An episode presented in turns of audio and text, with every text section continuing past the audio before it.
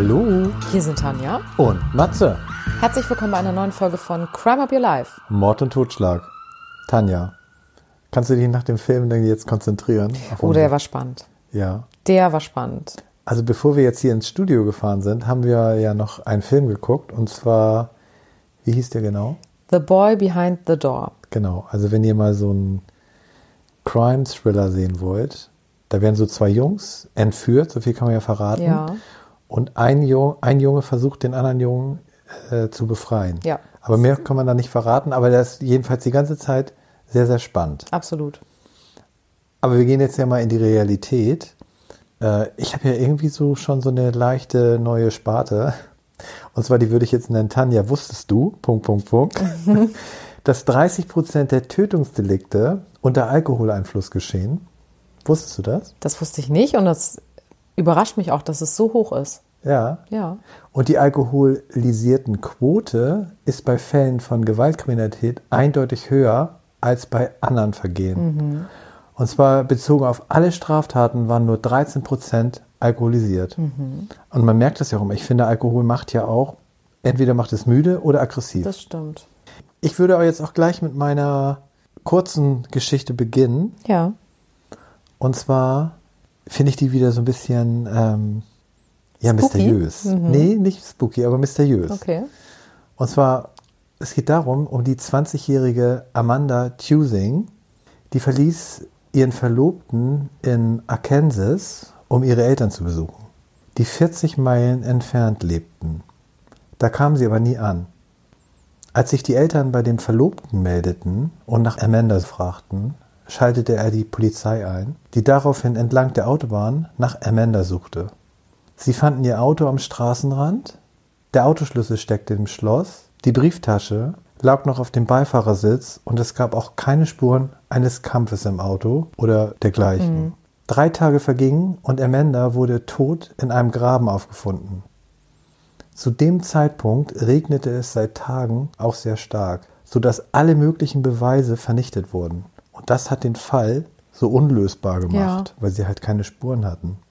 Und einige Jahre später ging die Mutter mit ihren Vermutungen an die Öffentlichkeit, dass wohl möglich ein Polizeibeamter oder einer, der sich dafür ausgab, sie getötet hat. Letztendlich brachte die Vermutung die Beamten auch nicht weiter und der Fall bleibt bis heute ungelöst. Und ich finde das halt so ein bisschen, also erstmal finde ich es schlimm, weil die Mutter scheint sich da ja immer noch täglich mit zu Ja. beschäftigen. Und ich finde das recht seltsam, wenn ein Auto am Straßenrand an der Autobahn steht und der Schlüssel noch im steckt und die Türen irgendwie nicht abgeschlossen sind. Was ist da passiert? Ja, deshalb hat die Mutter wahrscheinlich gedacht, dass es vielleicht ein Polizist war, der das Auto angehalten hat, Ja. ihr gesagt hat, sie soll aussteigen. Das würde ja das mit dem Schlüssel erklären. Aber dann würde sie den ja noch abschließen, wenn sie irgendwie mitkommen soll oder so. Ja, aber vielleicht hat er nur gesagt, st- steigen Sie bitte aus und kommen Sie vors Auto. Weißt du? Und dann? Ja, und dann hat er sie überwältigt. Wir wissen es nicht. Nee. Aber ist schon ein bisschen, Ja, mysteriös, wie du gesagt hast. Genau. Das stimmt, ja. ja, das war meine Kurzgeschichte. Tanja, du hast heute was Längeres für uns Ja, und vor allen Dingen was, was tödlich endet. ja. Und zwar für zwei Personen, um das schon mal vorwegzunehmen. Es geht um Theresa Knorr, die 1946 in Kalifornien geboren wurde, ein sehr, sehr bewegtes Leben gehabt hat mit einem wirklich schrecklichen Höhepunkt. Die war insgesamt viermal verheiratet. Das erste Mal mit 16 Und da hat sie auch direkt das erste Kind bekommen und hat da schon ganz, ganz eifersüchtig immer reagiert und hat irgendwann behauptet, er hätte sie geschlagen. Und man weiß bis heute nicht, ob das gestimmt hat oder nicht. Auf jeden Fall hat die Polizei nicht gehandelt. Kurz danach hat er die Scheidung einreichen wollen und zu dem Zeitpunkt war sie 18 und als er aus der Tür gegangen ist, hat sie ihm in den Rücken geschossen und hat nachher behauptet, sie hätte sich selbst verteidigt, was ja ganz schön absurd ist, wenn man bedenkt, dass er ja in den Rücken geschossen wurde. Ja, das, heißt, beim Weggehen, ne? beim Weggehen. und war der tot? Er war tot und sie hat auch behauptet, er wäre Alkoholiker gewesen und hätte sie stetig verprügelt und die gesamte Familie, sowohl von seiner als auch von ihrer Seite, hat gesagt, sie gehen davon aus, dass sie lügt. Nichtsdestotrotz wurde sie freigesprochen und sie war zu dem Zeitpunkt schon mit dem zweiten Kind schwanger. Und danach ist sie Alkoholikerin geworden und ist eigentlich jeden Abend von Kneipe zu Kneipe, obwohl sie auch zwei Kinder hatte und hat dann auch immer, wenn sie einen neuen Mann kennengelernt hat, so ein bisschen darauf gebaut, dass dieser Mann eben auf die Kinder aufpasst. Mhm. Was dazu geführt hat, dass viele Männer sie verlassen haben, auch weil sie häufig untreu war. Sie hat nochmal geheiratet 1966 und hat ihre, ihr drittes Kind bekommen, die Susan. Das zweite Kind war die Sheila und hat dann nochmal drei weitere Kinder 1967, 68 und 1970 bekommen. Von mehreren Männern dann? Von ihm. Ach, nur von ihm? Das, genau. Sie waren beide sehr gewalttätig in der Beziehung. Sie haben ihre Kinder geschlagen und waren zueinander auch sehr gewalttätig. Und 1900 1971 heiratete sie erneut, hat sich kurz danach wieder scheiden lassen, weil sie eine Affäre hatte. Und 1976 hat sie dann das letzte Mal geheiratet und wurde im selben Jahr wiederum geschieden. Mit der vierten Scheidung gab es eine Wende in ihrem Leben. Vorher hat sie ja sehr ausschweifend gelebt, war häufig in Kneipen, wie ich schon gesagt habe, mhm. hatte viele Affären und nach der vierten Scheidung hat sie sehr, sehr stark zugenommen und war fast gar nicht mehr in der Lage, das Haus zu verlassen. So doll zugenommen. Ja. Sie hat behauptet, ihre eine Tochter sei eine Hexe und hätte sie quasi verhext. Dass sie so dick wird. Dass sie so dick geworden ist ja. und eben nicht mehr am sozialen Leben teilnehmen kann.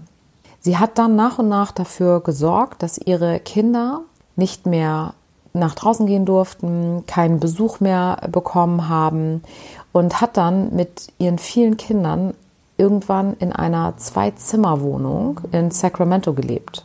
Und die Nachbarn haben auch gesagt, dass immer wenn man an der Wohnung vorbeigegangen ist, hat es sehr stark nach Urin gerochen. Die Kinder waren total verstört. Man konnte mhm. gar nicht richtig mit denen sprechen. Die waren ganz verschüchtert und verunsichert und alle haben sich auch gewundert, dass die Kinder nie draußen gesehen wurden. Auch nicht, sind die denn zur Schule gegangen? Die sind eine Zeit lang zur Schule gegangen, ungefähr bis zur achten Klasse und danach hat sie sie dann nach und nach auch alle rausgenommen aus der Schule. Da muss doch das Jugendamt auch drauf gekommen sein. Dann, ne? Offensichtlich nicht und auch die Nachbarn haben ja nicht reagiert. Nee. Sie hat ihre Kinder regelmäßig geschlagen. Sie hat ihre Kinder regelmäßig gezwungen zu essen und zwar im Übermaß. Sie hat Zigaretten auf ihnen ausgedrückt. Sie hat mit Messern auf ihre Kinder geworfen.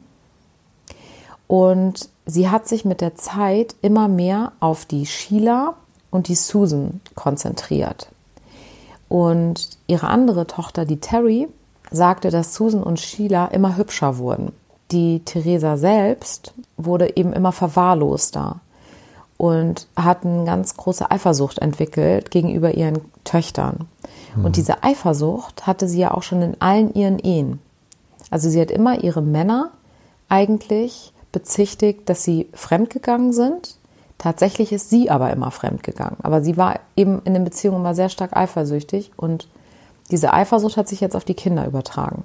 Und was ich auch so derbe fand, ganz häufig, wenn sie ihre Kinder gequält hat, zum Beispiel hat sie eine Pistole an den Kopf gehalten von einer der Töchter dann mussten die anderen Kinder die Tochter festhalten dabei.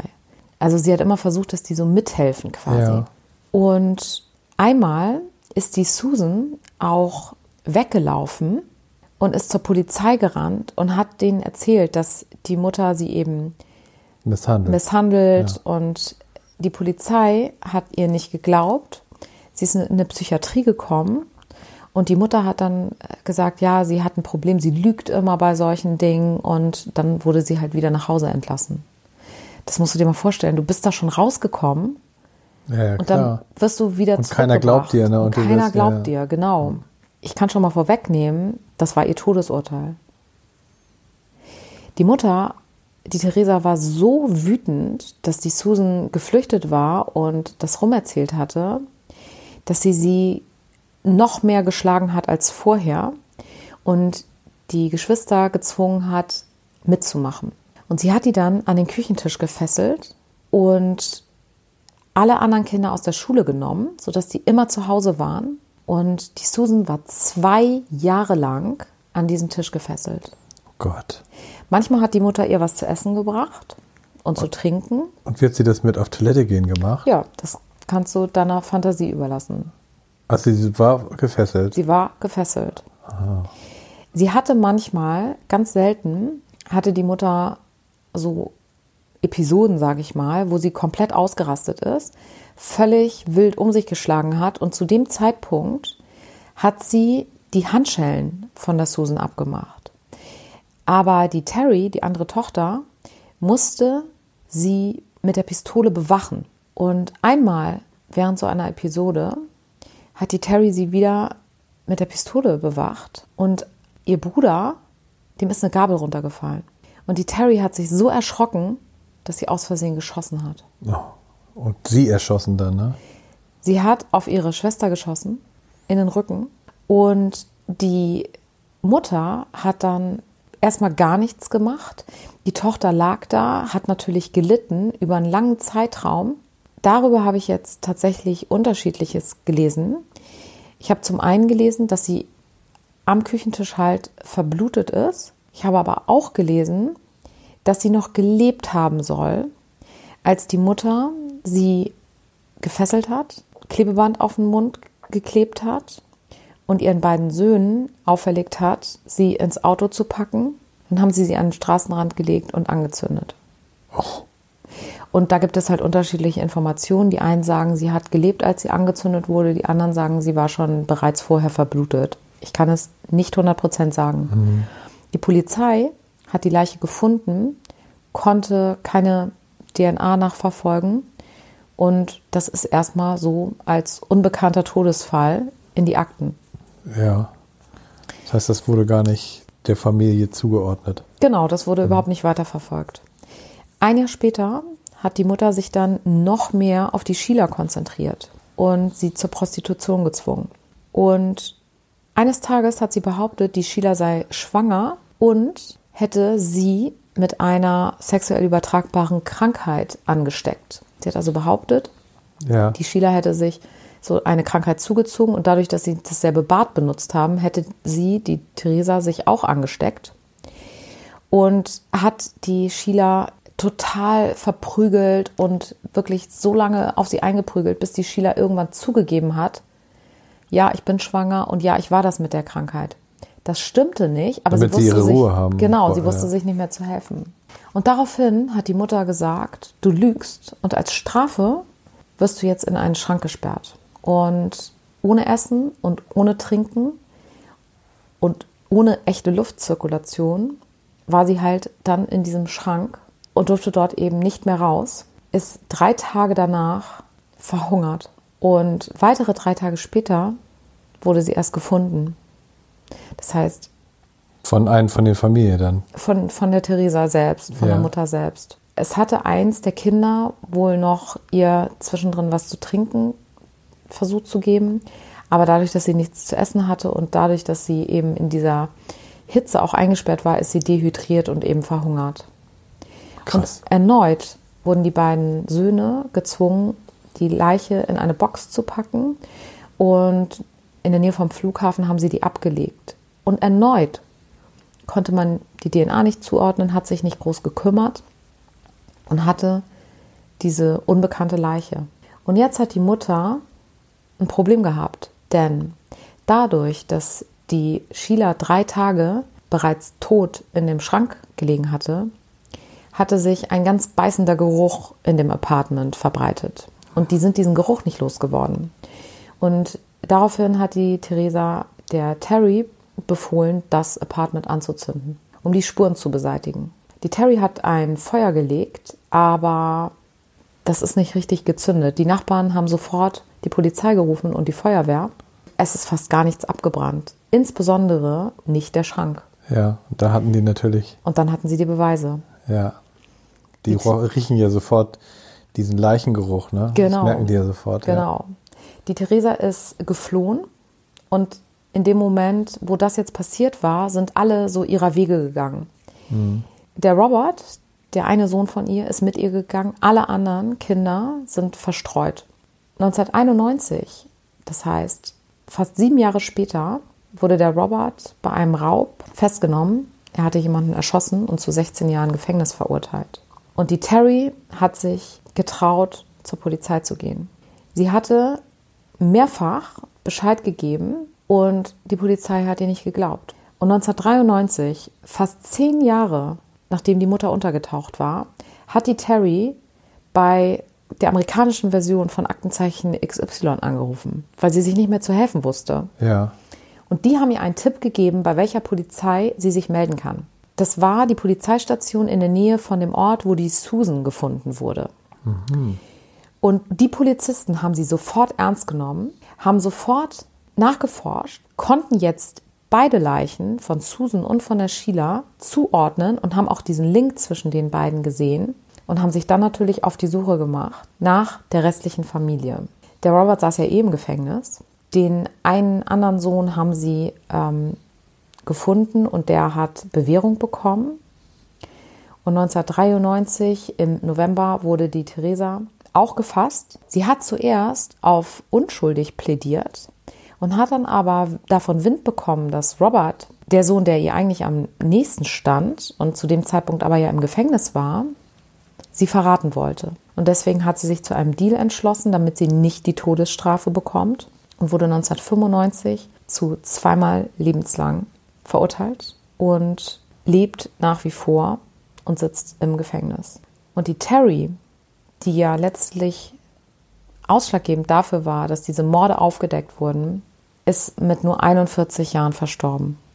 Und dann was? Weiß man nicht. Das oder? weiß ich leider ja. nicht. Aber so jung, was man natürlich auch bei ihrer Lebensgeschichte nachvollziehen kann, ja. was sie alles erlebt hat, das kann einen Menschen natürlich auch brechen. Klar. Es war ja eine grausige Geschichte. Also manche Jugendlichen wachsen ja wirklich in einer ganz schlechten Umgebung auf. Ne? Ja, und das wir hatten das ja in meiner letzten Geschichte ja. mit den vier Mädchen, Jugendlichen, ja. mit den vier Mädchen, wo wir ja auch schon festgestellt hatten, dass die und aus die sehr kamen ja aus so Verhältnissen Arten, kamen. Genau, na, ja. Ja, ne? ja. Ja, Tanja, das war ja auch eine lange, ausführliche Geschichte heute von dir. Ich grenze jetzt mich mal ein auf einen Täter, den ich heute habe. Und ich stelle heute einen Triebtäter vor, der hunderte Opfer auf dem Gewissen hat. Pedro Alonso Lopez, der Andenmörder wurde auch später genannt, weil seine Opfer im südamerikanischen Kontinent zu beklagen waren. Er wurde 1948 als siebtes von 13 Kindern in Santa Isabel in Kolumbien geboren. Seine Mutter war eine Sexarbeiterin und die Kinder waren eher ein Störfaktor im Haus, wenn sie halt Kunden empfangen hat. Somit bekam vor allem immer wieder Petro Schläge von der Mutter, da er sie, ich sag mal so, bei ihren Liebestreffen beobachtete. Bereits mit acht Jahren ist er dann von zu Hause abgehauen. Später behauptete er wegen den Prügeleien der Mutter. Von nun an trieb er sich auf den Straßen von Bogota rum und lebte von Diebstählen und kleinen Butendiensten. Tanja, äh, da dauerte es natürlich nicht lange, bis er in die Hände eines Kinderschänders kam. Von ihm wurde er dann mehrmals vergewaltigt, später auch mit Einverständnis aus der Not heraus natürlich nur, denn er hatte dann erst einmal ein Dach über dem Kopf. Nach einer Weile verließ er aber seine Peiniger und lebte weiter auf den Straßen. Bereits mit 16 stahl er mit einem anderen Straßenkind Autos und verkaufte sie oder sie fuhren einfach die Fahrzeuge zu Schrott. Als er dann 18 Jahre alt war, wurde er erwischt beim Autodiebstahl und kam ins Gefängnis. Im Gefängnis wurde er von vier Mithäftlingen vergewaltigt und begann hier seine ersten Morde. Er war ja auch so ein Typ, der klärte seine Probleme eher selbst. Und zwar drei von den vier Peinigern ermordete er im Gefängnis innerhalb der nächsten Wochen. Dabei spielte er die Taten immer als Notwehr aus und kam damit auch mehr oder weniger durch. 1978 war die Zeit im Knast vorbei und er begann durch Länder wie Peru, Ecuador und Kolumbien zu reisen. Und auf den Reisen begann er nun kleine Mädchen zu entführen, zu vergewaltigen und zu töten. Er ging immer ziemlich gleich vor. Er lockte sie mit einem Geschenk in sein Auto und fuhr zu einer Stelle, wo er bereits eine Grube ausgehoben hat, und vergewaltigte seine Opfer dort. Dann nahm er einen Strick und strangulierte das völlig unter Schock stehende Mädchen. Und dann, Tanja, wäre es fast mit seinen Gräueltaten vorbei gewesen, denn er versuchte ein neunjähriges Mädchen zu entführen und wurde hier aber von einem Verwandten der Kleinen erwischt. Das Mädchen und auch der Verwandte war Teil einer peruanischen Indianerstamms. Eine aufgebrachte Meute von Männern des Stammes fesselten ihn und gruben vor ihm eine Grube aus. Oh. Um ihn dort lebendig zu begraben. Tanja, hier hätte fast das Karma zugeschlagen, Ja. muss man so sagen. Leider nur fast. Denn aus Zufall kam in diesem Moment ein US-Missionar vorbei und konnte die Männer von der Tat abbringen und sie überzeugen, den Gefangenen der Polizei zu übergeben. Für die Tat wurde er eingesperrt und auch verhört, aber kurzerhand auch wieder freigelassen. So, die Zeit verging und er mordete nach dem besagten Strickmuster weiter. Später, bei seinem Geständnis, gab er auch an, dass ihm es Freude gemacht hat, seine jungen Opfer zu fesseln und zu quälen. Teilweise hat er seine Opfer in abgelegenen Stellen mehrere Tage im Fahrzeugkofferraum gefangen gehalten, bis er sie dann letztendlich brutal strangulierte und verscharrte. Eines Tages besuchte er einen Markt in Ecuador und da versuchte er wieder ein Mädchen zu kidnappen. Dass er sich das auch getraut hat, ne? Vor Ja. allen Leuten. Ja, vielleicht war der Drang auch so, so Ja, und wenn du das so oft schon gemacht hast und immer damit durchgekommen bist, dann Ja. wirst du, glaube ich, auch übermütig. ja, denke ich mir auch, also leichtsinniger, ne? Ja, Komplett. Genau. Und zwei Standbesitzer haben das aber beobachtet und übergaben Petro erneut der Polizei.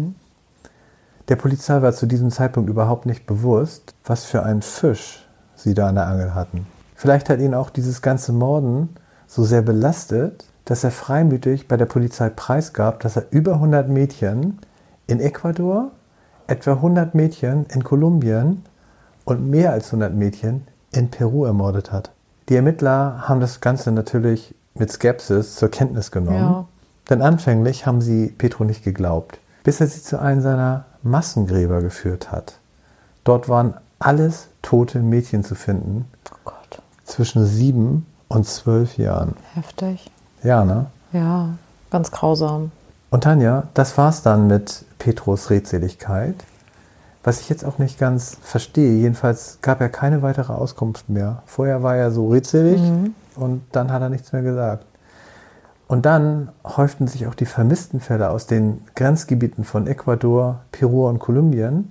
Hunderte junge Mädchen galten als spurlos verschwunden. Und zu dem Zeitpunkt des Verschwindens trieb sich Petro in diesen Gebieten rum. 1980 wurde das sogenannte Andenmonster, so wurde er dann genannt, verurteilt. 57 erwiesene Fälle konnte man ihm zur Last legen. Hierfür wurde er zu lebenslanger Haft verurteilt. Er wurde in Ecuador bestraft und das gilt lebenslang laut Gesetz 20 Jahre. Das hatten wir, glaube ich, schon mal bei einem anderen Fall. Ja. Dass, das, dass das lebenslänglich einfach nicht wirklich lange ist Genau. und die wirklich nochmal freikommen können. Und da waren es 20 Jahre Ja. und 14 Jahre musste er nur für diese ganzen Taten Unfassbar. sitzen. Heftig, ne? Ja. Aber Tanja, es ging dann weiter. Nach der Freilassung 1994 wurde er in eine psychiatrische Anstalt überstellt, hier aber nach einigen Jahren dann letztendlich entlassen. Und 1999 ist er dann ja freigekommen und man muss sich vorstellen, dass sofern er noch lebt, irgendwo da draußen Ja. als freier Mann rumläuft und vielleicht auch noch mit über 70 Jahren weitermordet. Tanja, man weiß es nicht. Ja. Und jetzt stellen sich bestimmt einige Hörerinnen und Hörer die Frage, warum er diese Morde begangen hat. Da gibt es leider nur Spekulationen drüber. Er selbst hat einmal so eine Andeutung gemacht, dass er sich für sein verfuschtes Leben und den ganzen sexuellen Missbrauch als Kind rächen wollte. Äh, ich finde nicht, dass dieses Motiv seine grausamen Verbrechen so erklären. Ähm, er hat ja wirklich seine Opfer gequält und ihm hat ja auch der Todeskampf Freude gemacht. Und laut seiner eigenen Aussage, was mehr darauf schließt, dass er ein sadistischer Triebtäter und Psychopath war. Oder sogar noch ist. Und noch was. Was mich wundert, er hat ja gegenüber seinen Opfern nie Reue gezeigt und wurde trotzdem als freier Mann aus der Anstalt entlassen. Das finde ich auch so heftig. ne? Ja, und da muss man sagen, ich finde, man hat ja immer so dieses, wenn jemand in Amerika oder so achtmal lebenslänglich bekommt, denkt man sich so, naja, lebenslang ist einmal, aber rechtlich gesehen ist das natürlich gut, Ja. weil selbst wenn ein Urteil beispielsweise aufgehoben wird, greift ja noch das andere. Und bei ihm ne, hat er für so viele Morde einmal lebenslänglich, das sind 20 Jahre, das ist schon heftig. Und er hat ja mehr als diese- diese 57 Ja. gestanden. Ne? Und wenn man jetzt mal so zurückgeht auf 2020, wurden allein in Peru 3510 Mädchen vermisst. Und wer weiß, ob ein Teil davon nicht auf Petrus Konto gehen. Mhm. Ja, Denn keiner weiß wo, wie und ob er überhaupt noch lebt. unheimlich. Ja, ne? Ja, Ja, Tanja, das war mein Triebmörder, der ja immer noch leben könnte. ja, Und unter uns sogar. Ja, Tanja, da hatten wir wirklich zwei unterschiedliche Geschichten Ja. heute. Und mir bleibt nichts anderes übrig, als zu sagen, wir hoffen, ihr seid nächste Woche wieder dabei, wenn es heißt Crime of Your Life.